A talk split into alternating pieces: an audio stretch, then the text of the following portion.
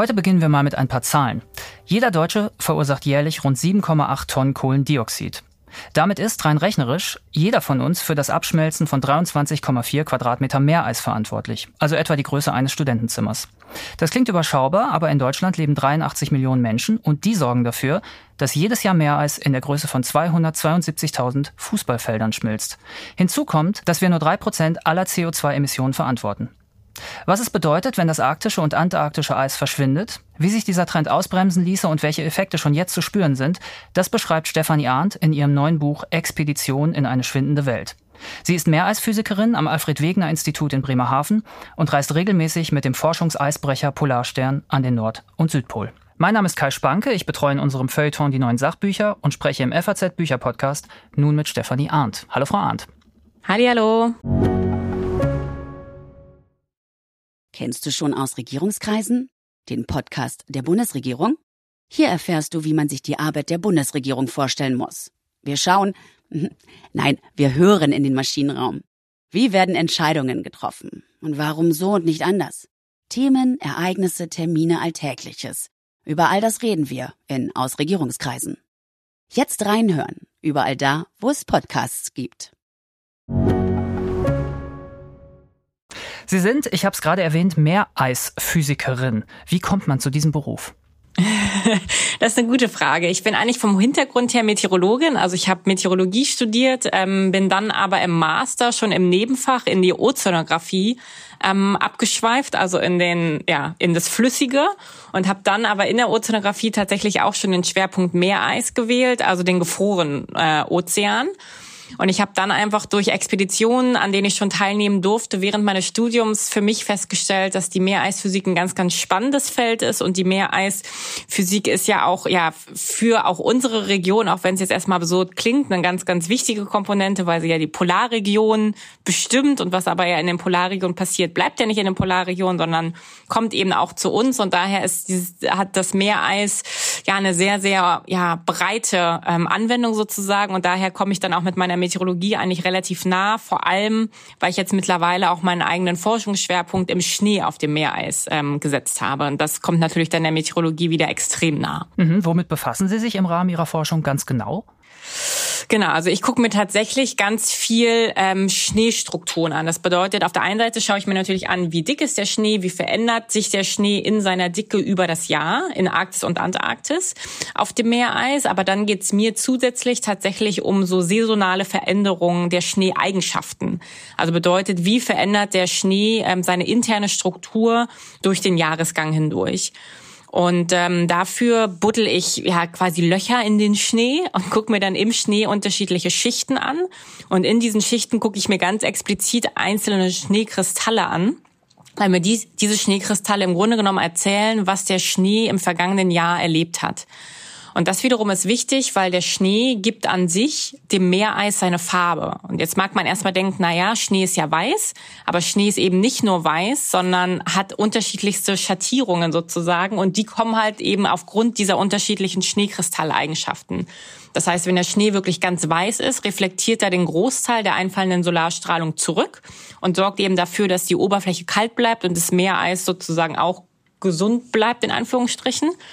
Ähm, und wenn sich jetzt aber der Schnee anfängt zu verändern, weil er intern schmilzt, weil einfach ja interne Umformungsprozesse passieren, ist er dann nicht mehr so zu 100 Prozent weiß, sondern wird so ein bisschen gräulicher und das sorgt eben dann dafür, dass mehr Energie im System bleibt und so weiter und so fort, sich das erwärmt. Und das sind im Grunde genommen dann die Prozesse, mit denen ich mich beschäftige. Wie unterscheidet sich denn der Schnee in der Arktis von dem Schnee in der Antarktis? Ganz fundamental, denn wir haben in der Arktis haben wir einen saisonalen Zyklus im, also einen sehr, sehr starken saisonalen Zyklus in der Schneedicke. Bedeutet, wir haben im Winter schneit es ähm, aufs arktische Meereis obendrauf. Ähm, Im Frühjahr fängt dann dieser Schnee an zu schmelzen, bis im, äh, bis im Sommer dann gar kein Schnee mehr da ist, sondern die Oberfläche des arktischen Meereises schmilzt und sich sogenannte Schmelztümpel bilden, also wie so kleine Seen auf dem Eis. Und im Herbst überfrieren die dann und dann bildet sich wieder neuer Schnee obendrauf oder, oder sammelt sich wieder neuer Schnee obendrauf.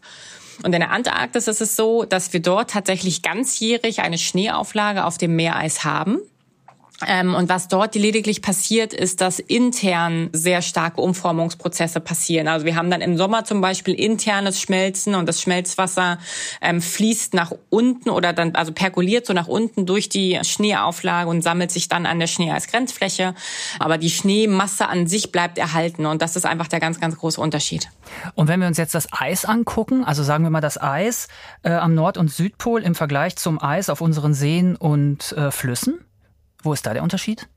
Ja, es fängt alleine schon damit an, dass das Meereis ist ja geformt aus dem Ozean, also aus dem Meer, deswegen ja Meereis. Das heißt, unser Ozean oder unsere Meere haben ja einen gewissen Salzgehalt und ein Großteil dieses Salzes wird nicht mit in ähm, das Meereis eingebaut, aber ein geringer Teil schon. Also wir haben so im Mittel ungefähr fünf Promille Salzgehalt im äh, Meereis, wohingegen es ja so um 34, 35 im Ozean sind. Mhm. Und wenn wir jetzt also dann an dem Meereis lecken würden, würden wir tatsächlich dieses ganz, diesen ganz schwachen Salzgehalt ähm, wahrnehmen. Wohingegen dann natürlich das Eis, was sich auf den Seen bildet, ähm, ganz klares Eis ist, ähm, wo kein Salz oder ähnliches drin ist, weil ja auch unsere Seen ganz frisch sind. Machen Sie das heute noch an dem Eislecken? Sie schreiben ja in Ihrem Buch, dass Sie das als Studentin irgendwie gemacht haben, weil Ihr Professor Ihnen das aufgetragen hat. Genau, äh, das machen wir tatsächlich auch heute noch, weil man, es gibt eben auch in Arktis und Antarktis unterschiedliche Prozesse, die noch zusätzlich mehr Eis bilden. Und ich habe ja gerade schon gesagt, dass ja auch im Schnee, da kann, der kann intern schmelzen und dann nach unten fließen dieses Schmelzwasser und dann wieder gefrieren. Das heißt, dann hat man oben drauf ja auch so eine süße Linse auf dem Meereis. Und wir machen das tatsächlich bis heute so, dass wenn wir im Feld sind, also wenn wir auf dem, auf dem Meereis in der Arktis oder Antarktis stehen, ähm, dass wir dann so kleine Wetten abschließen, ähm, ob jetzt wohl die Meereisoberfläche salzig ist oder nicht. Und so passiert es, dass wir dann tatsächlich regelmäßig irgendwo am Eis lecken. ähm, Sie reisen, Sie haben das gesagt, regelmäßig in die Arktis und Antarktis. Sie haben das als Studentin schon gemacht. Wie läuft denn so ein Trip ab? Vielleicht nehmen Sie uns einmal mit von der Planung bis ähm, äh, über die Fahrt und dann so mm, der Alltag im Schnee. Mhm. Äh, genau, also es ist halt so eine Expedition, ist tatsächlich was eigentlich von sehr langen Hand, von, von sehr langer Hand geplant ist.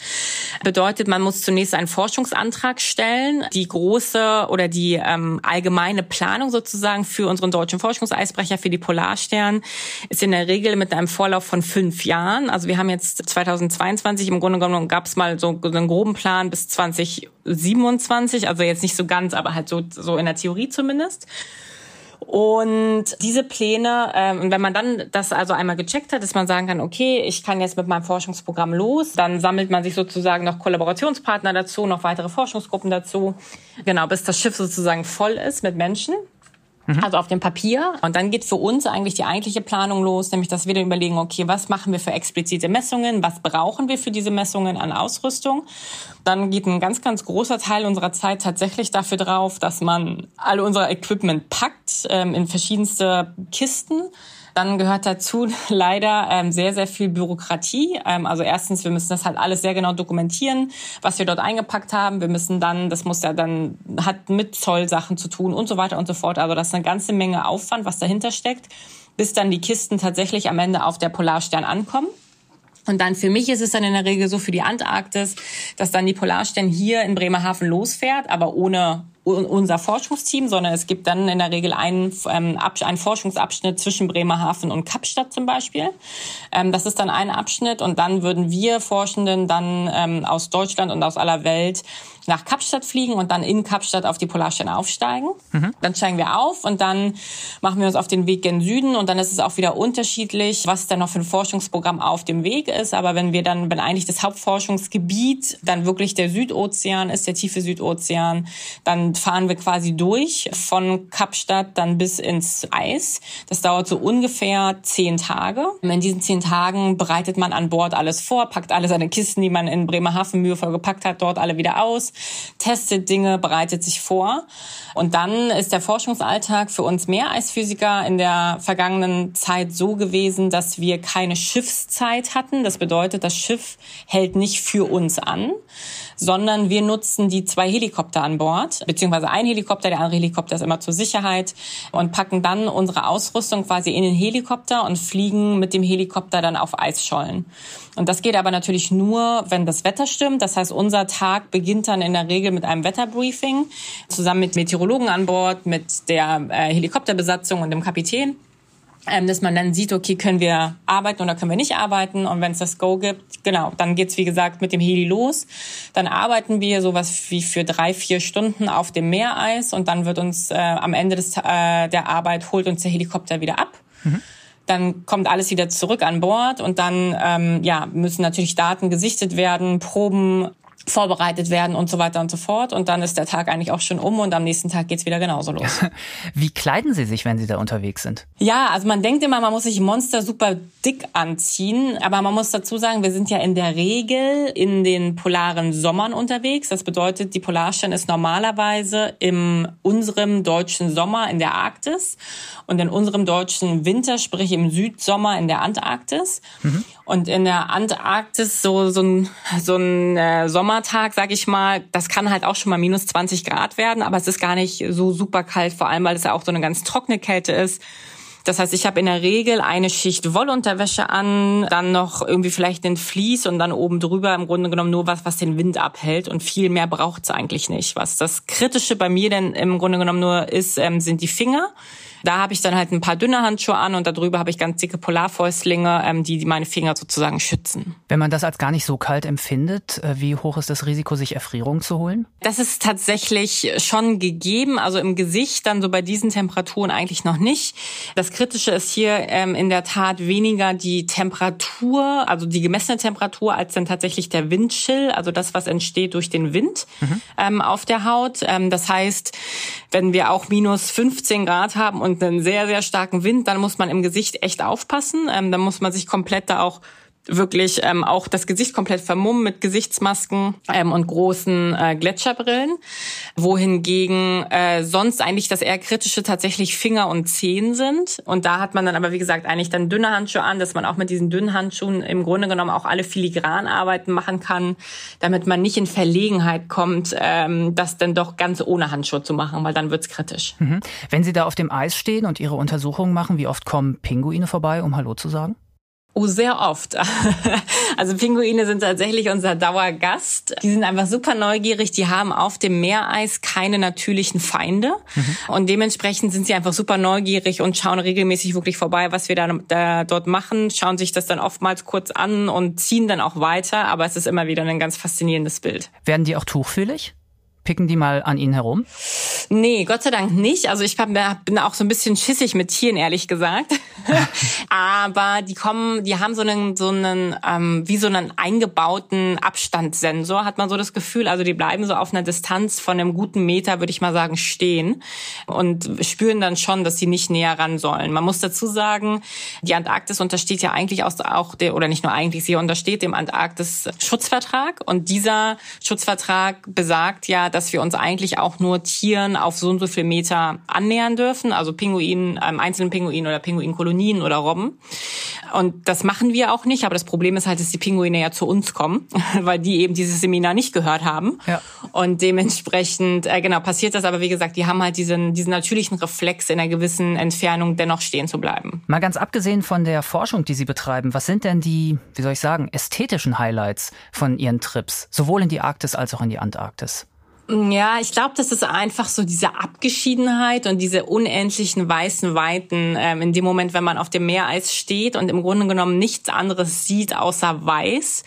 Und wenn man dann dieses Gedankenexperiment spielt, das spiele ich ganz gern, vor allem in der Antarktis. Wo bin ich eigentlich gerade auf dem Globus? Und das ist ja schon mal ganz schön weit weg, dann halt von jeglicher äh, Zivilisation und von zu Hause erst recht. Und wenn man sich dann vorstellt, dass ich dann gerade gemessen habe zum Beispiel, dass ich weiß, dass das Meereis, auf dem ich stehe, gerade nur nur einen Meter ungefähr hat oder vielleicht auch zwei aber der Ozean darunter halt dann 4000 Meter tief ist. Und wenn man sich dieses, das dann alles zusammen vorstellt, dann läuft es einem wirklich regelmäßig kalt den Rücken runter, weil das einfach eine Dimension ist, der man sich so in der Natur, in der normalen Welt hier zu Hause eigentlich kaum aussetzen kann. Und das ist jedes Mal doch sehr beeindruckend. Wie ist die Geräuschkulisse in der Antarktis? Ganz still auf der einen Seite. Also es ist halt einfach, da ist ja nichts. Also es gibt ja kein Hintergrundrauschen, keine Autos, keine, keine Blätter, die im Wind schwingen oder irgendwas, sondern da ist halt nichts. Man hört im Wind äh, dann so dieses ganz leichte Schneetreiben. Man hört sonst seinen eigenen Puls und viel mehr nicht.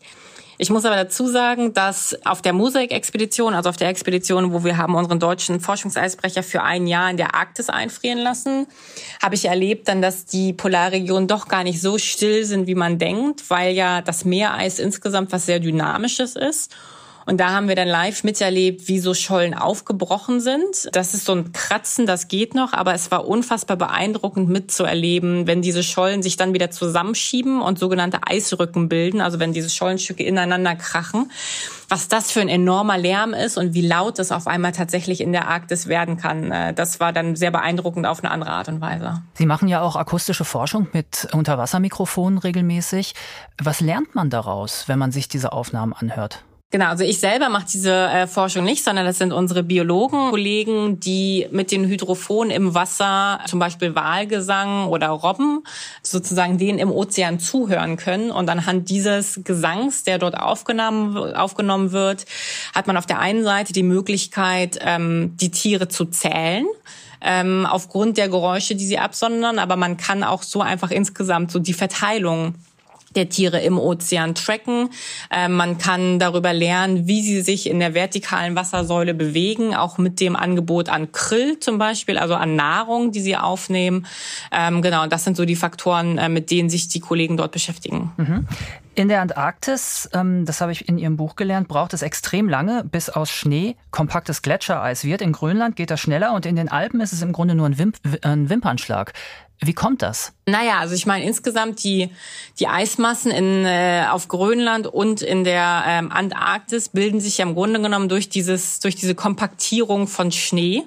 Das heißt, der Schnee fällt und dann ja, presst er sich zusammen sozusagen und wird so zu Eis. Und in der Antarktis dauert es deswegen länger, weil die Antarktis tatsächlich, äh, so absurd es klingt, aber sie ist unser trockenster Kontinent äh, der Erde.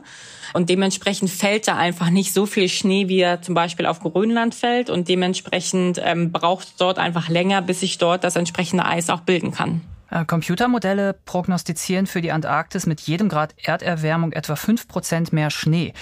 Und das sei, schreiben Sie, eine gute und eine schlechte Nachricht zugleich. Warum ist mhm. das so? Ich glaube, die schlechte Nachricht ist sehr offensichtlich, weil es einfach natürlich die Erwärmung ein, ein Problem ist, so insgesamt. Äh, ich glaube, ich glaube, das ist sehr, sehr offensichtlich. Aber die gute Nachricht ist natürlich, dass, ähm, und das Gute ist aber auch wirklich nur in Anführungsstrichen zu sehen, dass dadurch, dass es wärmer wird, wird die Luft feuchter. Und dadurch, dass die Luft feuchter wird, also sie kann einfach mehr Feuchtigkeit halten, wenn sie wärmer ist. Ähm, und dadurch können sich mehr Wolken bilden und dadurch kann einfach mehr Schnee auch fallen. Das äh, sorgt eben dafür, dass wir ja dann, äh, wir haben den Massenverlust in der Antarktis, was die, ähm, was das Landeis angeht, auf der einen Seite durch das Abbrechen von Eisbergen, auf der anderen Seite aber zum Beispiel durch das, ähm, durch die wärmer werdenden Ozeane, die die ähm, Eisschilde von unten anschmelzen. Und wenn wir jetzt natürlich wieder mehr Schnee oben drauf packen, sorgt es dafür, dass insgesamt diese Massenbilanz halt wieder positiver wird. Aber dennoch sorgt natürlich auch der zusätzliche Druck der zusätzlichen Schneemassen dann auch wieder für eine, eine, zusätzliche Wärmeentwicklung und so weiter und so fort. Also da kommen ganz, ganz viele Faktoren hinzu. Lange Rede, kurzer Sinn. Ich wünsche mir deswegen nicht, dass es wärmer wird, damit wir einen höheren Schneeeintrag in der Antarktis haben. Hm. Es geht in Ihrem Buch ja äh, ganz grundsätzlich immer wieder um den Klimawandel. Wie unterscheiden sich dessen Effekte an den Polen im Gegensatz zu den Auswirkungen auf der restlichen Welt, also beispielsweise bei uns? Genau, also wir haben ja insgesamt global betrachtet eine Erwärmung von ungefähr 1,1 Grad aktuell. Und diese Erwärmung ist in den Polarregionen wesentlich stärker, weil wir eben, wenn wir in die Arktis schauen, ja zum Beispiel das Meereis haben. Und ich habe ja gerade äh, gerade schon gesagt, wir haben ja auf dem Meereis den Schnee oben drauf und der sorgt eigentlich dafür, dass einfach der Großteil der Solarstrahlung wieder zurückgeschmissen wird ähm, und es so unten kalt bleibt. Wenn es jetzt aber insgesamt immer wärmer wird in den Polarregionen, sorgt das dafür, dass Meereis zunehmend schmilzt und damit, dass das Meereis zunehmend schmilzt, wird eben immer mehr von dem darunterliegenden Ozean sichtbar. Das heißt, auch die Arktis wird immer blauer, so gesehen. Und das sorgt dafür, dass dann eben noch mehr Energie im System äh, bleibt, noch mehr Meereis schmilzt und so weiter und so fort. Und dieser ähm, ja, Rückkopplungsmechanismus, dieser selbstverstärkende Prozess sorgt eben dafür, dass es in Summe, vor allem in der Arktis, wesentlich stärker sich erwärmt als im Rest der Welt. Und in der Antarktis hingegen ist es so, da ist zum Beispiel aktuell noch nicht so sehr das Meereis betroffen von dieser Veränderung, aber hier sehen wir sehr, sehr starke Veränderungen und einen sehr, sehr starken Rückgang in den Landeismassen des antarktischen Kontinents zum Beispiel. Und diese Veränderung der Landeismassen, das sorgt ja dann dafür, dass zum Beispiel unsere Meeresspiegel global ähm, ansteigen aufgrund der Erwärmung, weil das eben Wasser ist von dem Landeis, ähm, was vorher sozusagen nicht im Ozean war, sondern zusätzlich dort hineingeht und dementsprechend diese, diesen Anstieg bewirkt. Diese Entwicklung ähm, kann ja zu sogenannten Kipppunkten führen. Was genau sind diese Kipppunkte und warum sind sie so wichtig? Die Kipppunkte sind im Grunde genommen stehen dafür, dass das ein, ein Prozess losgetreten wird, der nicht wieder unumkehr, also der nicht wieder zurückzudrehen ist. Und so ein Prozess ist, ähm, wie ich gerade angedeutet habe, zum Beispiel halt der Rückgang der, der ähm, Eisschilde, weil wir einfach an dem Punkt sind, die gehen immer weiter zurück, die schmelzen immer weiter ab, aber wir kommen eben nicht an den Punkt, dass sie wieder wachsen. Das heißt, das ist jetzt einfach ein Prozess, der ist losgetreten und der ist quasi nicht mehr, also für den Moment nicht mehr ähm, zurückdrehbar. Oder auch weitere Kipppunkte sind zum Beispiel auch im Ozean das Absterben von Korallenriffen aufgrund der Versauerung des Ozeans, weil uns der Ozean ja einen Großteil des CO2-Gehaltes des oder des, des CO2s, was wir in die Atmosphäre pusten, nimmt uns ja der Ozean ab, in Anführungsstrichen. Aber das sorgt eben dafür, dass dort diese Korallen sterben. Und auch das ist dann am Ende des Tages leider wieder ein unumkehrbarer Prozess, weil das eben zur Folge hat, wenn einmal was abgestorben ist, kann da halt nur ganz schwer wieder was nachkommen. Sie schreiben immer wieder darüber, wie das Wasser in den Ozeanen zirkuliert. Vielleicht können Sie uns das einmal erklären und ähm, auch gleich dabei miterläutern, welche Rolle die Polargebiete dabei spielen. Mhm. Also sowohl in der Atmosphäre als auch im Ozean haben wir Bewegung. Wir haben in der Atmosphäre den Wind und im Ozean genau diese Strömung, diese Zirkulation, die Sie gerade ansprachen. Und all diese Zirkulation oder Bewegungen, sei es jetzt Wind oder äh, sei es jetzt von Luft oder sei es vom Ozean, entstehen dadurch, dass wir Temperaturunterschiede auf der Erde haben. Das heißt, wir haben die kalten Polarregionen und wir haben die warmen Tropen. Und das sorgt dafür, dass wir halt in der Atmosphäre Wind haben, weil einfach das System immer wieder ähm, darauf bedacht ist, sich sozusagen auszugleichen und in Waage zu sein. Ähm, dementsprechend gibt es diese Ausgleichsströmungen. Das ist im, in der Atmosphäre, wie gesagt, der Wind. Und im Ozean sind das die Strömungen. Und da kommt aber noch hinzu, zu diesen Temperaturunterschieden kommen auch Salzgehaltsunterschiede. Das heißt, wir haben in verschiedensten Regionen auf der Erde verschiedene Salzgehalte. Und salzhaltiges Wasser ist zum Beispiel wesentlich schwerer als nicht so salzhaltiges Wasser. Und genauso ist kaltes Wasser schwerer als warmes Wasser. Und das alles sorgt jetzt eben im Ozean dafür, dass wir auf der einen Seite oder im Ozean kann man sich das im Grunde genommen so vorstellen, wir haben also kaltes Wasser und im, oder im besten Falle noch kaltes, salzhaltiges Wasser, was absinkt in den Polarregionen. Und dadurch, dass es sozusagen von oben absinkt, entsteht ja dann nicht oben ein Loch, sondern dieses Loch wird dann im Grunde genommen dadurch aufgefüllt, dass dann an der Oberseite Wasser aus anderen Regionen, aus wärmeren Regionen nachgezogen wird. Und genau so entstehen dann diese Zirkulationen im Ozean. Äh, und wie realistisch ist es eigentlich, dass der Golfstrom zum Erliegen kommt? Das ist jetzt, äh, der Golfstrom ist ja im Grunde genommen, äh, Grunde genommen genau dafür ein sehr prägnantes Beispiel. Denn der Golfstrom verbindet ja im Grunde genommen auch die kalte Arktis, so gesehen, mit den wärmeren Tropengebieten. Ähm, und jetzt haben wir natürlich da den Punkt, dass wenn es jetzt in der Arktis immer wärmer wird, wie ich gerade sagte, werden ja auch die Ozeane im, oder wird der arktische Ozean auch immer wärmer. Und dementsprechend kommt jetzt hier so ein bisschen genau dieser Motor ins Stottern, weil dann eben diese Ausgleichsbewegung zwischen warmen Tropen und den Polarregionen eben nicht mehr ganz so stark ist. Und diese Ausgleichsbewegung ist eben der Golfstrom. Das heißt, was wir jetzt schon ähm, erahnen aus äh, Messungen, ist, dass der Golfstrom sich tatsächlich verlangsamt. Ähm, ob er jetzt aber ganz zum Erliegen kommt, das sei mal dahingestellt. Aber trotzdem sehen wir auch hier definitiv eine Veränderung in den Strömungsmustern ähm, über die vergangenen Jahre. Hat denn diese Verlangsamung schon irgendeinen Effekt, den man eindeutig darauf zurückführen kann? Nee, ähm, das tatsächlich nicht. Es gibt hier insgesamt in der Wissenschaft noch sehr unterschiedliche und auch konträre Meinungen dazu wie sich der Golfstrom aktuell verändert und was das auch dann am Ende des Tages für Folgen haben wird. Ähm, hier sind tatsächlich für den Moment die Zeitreihen, die wir haben, noch zu kurz, um hier halt wirklich ähm, ja, signifikante Aussagen treffen zu können. Mhm. Ähm, viele Forscher gehen ja davon aus, dass wir bis September 2050 mindestens einmal eine eisfreie Arktis im Sommer erleben werden. Mhm. Ganz konkret, wenn das Eis an den Polen schmilzt oder auch meinetwegen erstmal nur an der Arktis, was folgt daraus für uns? Was daraus folgt, ist alles das, was ich bisher gesagt habe, dass das einfach noch stärker passiert. Bedeutet, der arktische Ozean wird sich noch stärker erwärmen.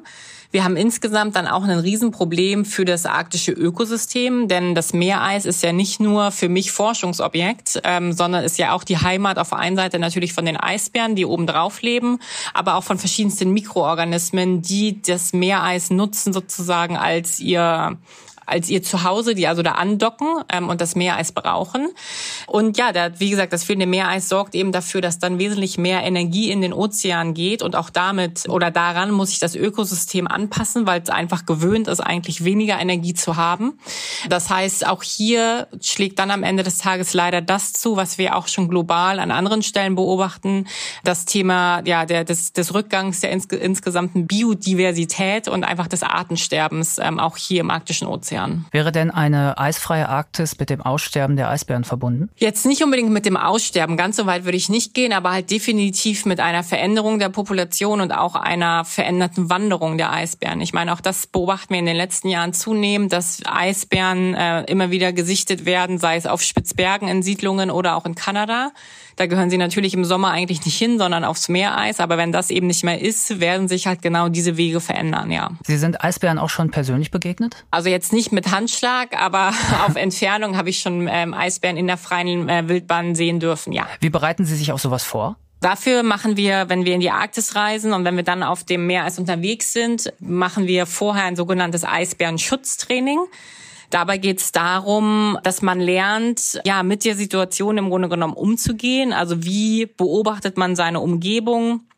Ähm, auf Eisbären. Und dann gehört aber natürlich auch dazu, dass sobald wir aufs Meereis gehen, ja, nehmen wir für unseren Schutz durchaus ein Gewehr und eine äh, Signalpistole mit. Und auch dafür muss natürlich ein sicherer Umgang gewährleistet sein. Das heißt, in diesem Eisbärenschutztraining lernen wir, mit diesem Gewehr sicher umzugehen, mit der Signalpistole sicher umzugehen, um dann, wenn wir auf dem Meereis stehen und wenn es halt hart auf hart kommt, die auch vernünftig einsetzen zu können. Aber genau dazu kam es Gott sei Dank noch nicht. Hm. Von, von Eisbären und Pinguinen mal abgesehen, wie viel Leben gibt es eigentlich am Nord- und Südpol? Naja, wir haben ähm, in der in den äh, in der Arktis natürlich die Inuit, die quasi lokalen Einwohner ähm, der der hohen nördlichen Breiten ähm, in Kanada die für die ist das dort ja quasi ja nicht nur quasi es ist ihr Zuhause. Ähm, auch die sind eigentlich davon abhängig ähm, dass sich dort Meereis regelmäßig bildet dass wir äh, dass wir Eis an den Küsten haben damit sie dann auch im Winter darauf jagen können ähm, weil das dann quasi ihre Nahrungsquelle ist. In der Antarktis gibt es jetzt Menschen in dem Sinne ähm, jetzt nicht als Dauerbewohner ähm, aber wir haben ja verschiedenste Forschungsstationen. Hier ja auch unsere deutsche Forschungsstation die Neumeier Station 3 die ganzjährig besetzt ist, aber wo halt ja jedes Jahr im Grunde genommen das Forscherteam wechselt. Aber was ist so mit äh, Tieren und Pflanzen, sowohl an Land als auch im Wasser? Ach so, ja, die haben wir natürlich zu Genüge. Also wir haben ähm, insgesamt einen sehr artenreichen ähm, Süd- und auch äh, Nordozean Bedeutet, wir haben ähm, ja Robben natürlich noch zusätzlich zu den Pinguinen und ähm, Eisbären, ähm, aber wir haben auch verschiedenste äh, Kleinlebewesen, Krill, Algen und alles, was dazugehört in allen Größen, Farben und Formen. Der Südozean gilt ja nicht umsonst auch als einer der artenreichsten äh, Ozeane unserer Welt. Sie widmen sich in Ihrem Buch dem sogenannten Jetstream. Ähm, das ist ein Wind, der in acht bis zehn Kilometern Höhe zwischen dem 40. und 60. Breitengrad mit unglaublichen 500 Kilometern pro Stunde in der Spitze unterwegs ist. Warum ist dieser Wind für eine Polarforscherin äh, von so großer Bedeutung? Ja, genau. Der Jetstream ist ja eigentlich ähm, dafür da, ähm, genauso wie Sie gerade schon gesagt haben, wo er liegt, die kalten Luftmassen in der Arktis von der von den warmen Luftmassen in, in den Tropen zu trennen. Beziehungsweise das tut er im Grunde genommen aufgrund seiner hohen Geschwindigkeit und diese hohe Geschwindigkeit resultiert eigentlich aus den Temperaturunterschieden wieder ähm, in der Atmosphäre. Also wieder kalte Polarregion, warme Tropen. Und jetzt ist aber ähm, aktuell der Punkt, dadurch, dass es eben immer wärmer wird in der Arktis, ähm, hat das zur Folge, dass eben dieser Temperaturunterschied auch hier immer schwächer wird zwischen Polarkappen und den Tropen. Und dementsprechend wird dieser Jetstream ähm, langsamer. Und dieses langsamer werden hat auf der einen Seite zur Folge, dass er eben nicht mehr ganz stabil läuft, sondern er fängt jetzt an zu, also, ja, man sagt zu meandrieren. Also er entwickelt solche Wellenbewegungen. Und diese Wellenbewegungen sorgen dafür, dass einerseits Ausbuchtungen warmer Luft auf einmal in die zentrale Arktis kommen können, mitten im Winter. Also wir haben äh, mit Messstationen auf dem Meereis äh, Temperaturen um den Gefrierpunkt gemessen am Neujahrstag vor vielen Jahren, äh, vor einigen Jahren. Und das zeigt halt, dass die, diese Temperaturen gehören da nicht hin, aber genau das ist passiert. Und gleichzeitig passieren aber auch immer wieder solche Sachen, wie dass man auf einmal einen sehr starken Wintereinbruch und Schneeeinbruch in New York hat zum Beispiel. Und das sorgt, das ist halt einfach genau dann das, der, der Gegen, die, die Gegenbewegung, dass eben diese Ausbuchtungen dann eben kalte Luft aus den Polarregionen auch gen Süden transportieren. Das ist das eine, was passiert. Aber andererseits, dadurch, dass er eben langsamer wird, werden auch so Hoch- und Tiefdruckgebiete, die er normalerweise, der, der Jetstream normalerweise ähm, trägt, bewegen sich nicht mehr ganz so schnell. Und wir kennen das selber von uns hier auch in Deutschland, von unseren Wetterkarten, wo wir normalerweise abends sehen, wie eben die Hoch- und Tiefdruckgebiete über die Wetterkarte relativ schnell hinweg sich bewegen. Ähm, wenn jetzt aber der Jetstream immer langsamer wird, ähm, kann es sein, dass diese Systeme eben nicht mehr so weitergetragen werden, sondern es zu sogenannten blockierenden Wetterlagen kommt, zu Omega-Wetterlagen. Und diese sorgen dann dafür einerseits zum Beispiel, dass wir jetzt auch dieses Jahr wieder immer wieder in Deutschland diese sehr lange, ähm, lang anhaltenden Perioden von Trockenheit hatten und Wärme oder Hitze vielmehr oder auch im vergangenen Jahr ähm, das Hochwasser im Ahrtal, ähm, was auch hier dafür gesorgt hat ähm, oder was was äh, daraus entstanden ist, dass eben ein Tiefdruckgebiet sich nicht weiter bewegt hat, sondern im Grunde genommen auch hier ähm, über dem Gebiet zum Erliegen gekommen ist. Müssten wir dann auch mit so stabilen Wetterlagen im Winter rechnen, also meinetwegen Tage oder Wochenlang Schnee? Genau, auch das könnte genauso hier passieren. Also auch das ist einfach Ausdruck dessen, aber es ist im Winter ähm, nicht, also wir sehen ja diese sehr starken Veränderungen im Wesentlichen im, im Sommer. Ähm, das heißt, hier ist die Wahrscheinlichkeit wesentlich höher, aber auch im Winter kann genau das trotzdem passieren, ganz genau. Wissen Sie schon, wann Sie das nächste Mal aufbrechen werden zum Nord- oder Südpol? In zwei Monaten. Anfang November geht es für mich äh, für vier Monate diesmal an unsere deutsche Forschungsstation, die Neumeier Station 3. Was werden Sie da erforschen? Die Neumeier Station steht ungefähr zehn Kilometer ähm, in, in zehn Kilometer Entfernung zur Schelfeiskante und dann kommen wir von dort aus ja über eine Schneerampe aufs Meereis.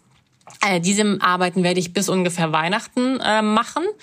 Und dann ab Weihnachten gehe ich dann in ein neues Forschungsgebiet, äh, sozusagen angrenzend an die Meereisphysik, die Glaziologie. Und hier werde ich die Kollegen unterstützen in der Bestimmung der Oberflächenmassenbilanzen auf dem Landeis. Bedeutet, wir lesen im Grunde genommen ab, wie viel ähm, Schnee im vergangenen Jahr ähm, in, entlang eines ähm, definierten Transekts gefallen ist. Gehen Sie an solche Forschung mit einer These heran? Wir erwarten, dass das und das dabei rauskommt oder ist das alles offen? Wir haben in dem Sinne, ähm, haben wir Thesen, was das Meereis angeht. Zum Beispiel haben wir in den vergangenen zwölf Jahren ähm, auf dem Meereis beobachten können, anhand unserer sehr kontinuierlichen Messungen, dass wir keine Veränderungen sehen. Das heißt, hier ist natürlich die These, wir beobachten auch weiterhin keine Veränderung wohingegen wir auf dem Landeis ähm, erwarten, dass wir auch hier wieder einen stärkeren ähm, Schneezutrag haben. Denn genau das ist auch das, was wir in den vergangenen Jahren beobachtet haben, dass tatsächlich hier schon die Schneeakkumulation zugenommen hat. Ähm, das heißt, das wäre hier die These, wo wir denken, dass wir die auch wieder mit den Messungen bestätigen. Mhm. Das Alfred Wegener Institut, Ihr Arbeitgeber, mhm. hat ja auch immer äh, Verbindung zu russischen Forschungseinrichtungen unterhalten. Sind die momentan gekappt? Ja, das ist leider so ähm, und das ist nicht nur eine ähm, Entscheidung hier innerhalb des Alfred Wegener Instituts, sondern auf gesamter ähm, Forschungsebene in Deutschland. Es gab einen Beschluss vom BMBF, vom Bundesministerium für Bildung und Forschung, ähm, dass jegliche Kooperation mit russischen Partnern äh, für den Moment eingestellt werden müssen und das trifft uns natürlich auch genauso und auch in einigen Teilen sehr hart. Erwachsen daraus Nachteile für Ihre ganz persönliche Forschung? Ähm, für meine persönliche Forschung nicht, ähm, aber auch fürs Meereis ist es so gesehen ein ähm, ähm, eine neue Herausforderung, weil wir so nicht mehr die Möglichkeit haben werden, in der Arktis zum Beispiel im russischen Sektor zu arbeiten. Und damit fehlt natürlich immer ein Teil des Puzzlespiels, wo man jetzt sehen muss, wie man dann diese Lücke schließen kann. Hm. Zum Schluss noch die Frage, die immer wieder kommt und die natürlich auch kommen muss.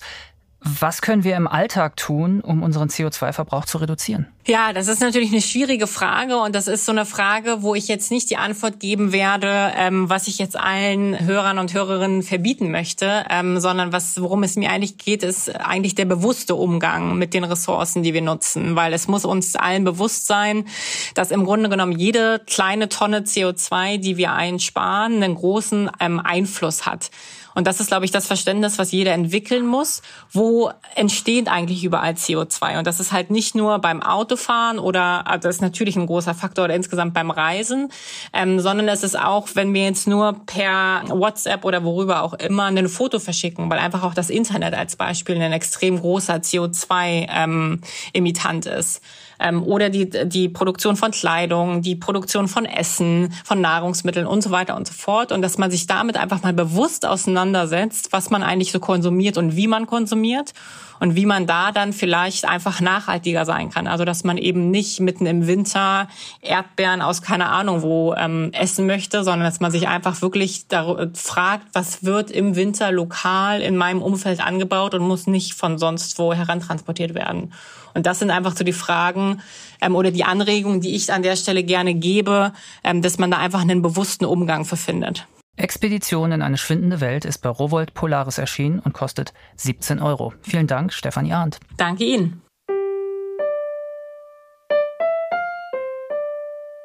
Weiterführende Hinweise finden Sie in den Show Notes und auf unserer Seite faz.net slash Bücher-Podcast, Bücher mit UE. Falls Sie Fragen haben, können Sie mir gerne schreiben. Die E-Mail-Adresse lautet bücher-podcast.faz.de, Bücher mit UE. Sie können unseren Podcast auch abonnieren und mit einem Sternchen versehen. In der nächsten Folge sprechen Maria Wiesner und Friedhof Küchemann mit Martin Korditsch über seinen Roman Jahre mit Martha. Vielen Dank fürs Zuhören und bis zum nächsten Mal.